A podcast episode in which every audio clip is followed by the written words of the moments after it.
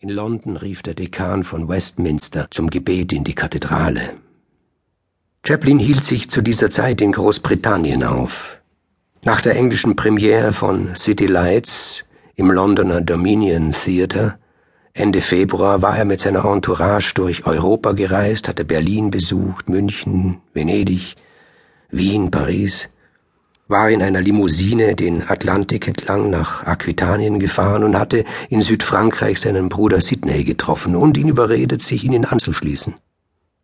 Auf dem eben erst vom Stapel gelaufenen italienischen Luxusdampfer Augustus hatten sie nach Algier übergesetzt, wo sie von einem weiteren halben Dutzend Freunden empfangen wurden und waren schließlich mit vier rauen Geländewagen im Konvoi durch Nordafrika gekurft. In diesem Jahr hatten sich Churchill und Chaplin bereits zweimal getroffen. In London nach der Filmpremiere, daran erinnerte sich Chaplin nicht gern. Und im September mehr oder weniger zufällig in Biarritz. Und sie hatten Gelegenheit gefunden, miteinander allein zu sein und lange Gespräche zu führen, über die sie absolutes Stillschweigen bewahrten was die als besonders neugierig bekannten englischen Journalisten in Weißglut und Spekulation trieb. Die Wohlwollenden flunkerten über ein gemeinsames Filmprojekt. Andere deuteten an, Künstler und Politiker seien in windige Börsengeschäfte verwickelt. Die Bösartigen witterten etwas jüdisch Verschwörerisches.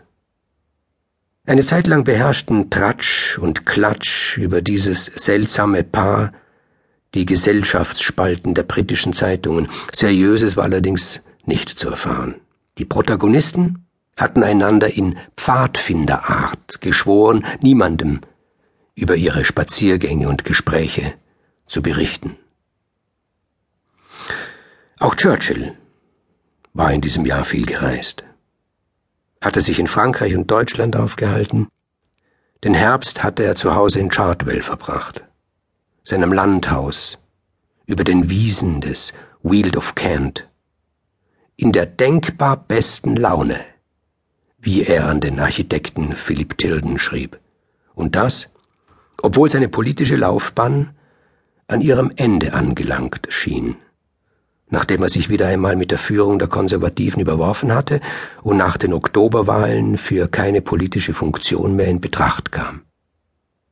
Ich habe die Absicht, als Schriftsteller viel Geld zu verdienen, schrieb er, man glaubt den Befehlston seiner Stimme zu hören. Hier liegt meine Begabung und meine Bestimmung. Ich werde als Schriftsteller in die Geschichte eingehen, nicht als Politiker. Wahr ist, dass er zu dieser Zeit, er war 58, einen Großteil seines Einkommens über die Schriftstellerei bestritt, mit Kolumnen und Artikeln für Zeitungen, Zeitschriften aus aller Welt und den Tantiemen seiner Bücher, unter anderem The World Crisis, die vierbändige Geschichte des Krieges 1914 bis 1918 und My Early Life, seine Jugenderinnerungen, beides Bestseller. Und nun hatte er einen neuen Stoff, die Lebensgeschichte seines Vorfahren John Churchill, des ersten Herzogs von Marlborough, dem es am Beginn des 18. Jahrhunderts gelungen war, die Mächte Europas gegen die Hegemonialpolitik des französischen Königs Ludwigs XIV. zu vereinen. Den bei den Historikern in Ungnade gefallenen Duke zu rehabilitieren, war ein früher Jugendtraum gewesen. Als Churchill im Dezember nach Amerika aufbrach, hatte er bereits 200 Seiten diktiert und korrigiert. Chaplin wollte über Weihnachten in London bleiben und nach Neujahr in das warme Kalifornien zurückkehren. In den Zeitungen war zu lesen, der Filmstar plane eine Christmas-Feier für die Waisenkinder der Hanwell Schools, wo er selbst die einsamste und bitterste Zeit seiner Kindheit verbracht habe.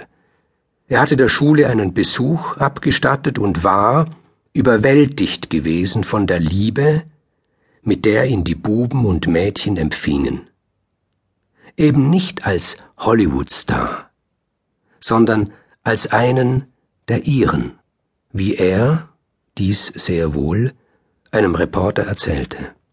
Als er von Churchills Unfall erfuhr, sagte er die Weihnachtsfeier kurzerhand ab und buchte eine Überfahrt nach New York. Chaplin misstraute den Horrormeldungen.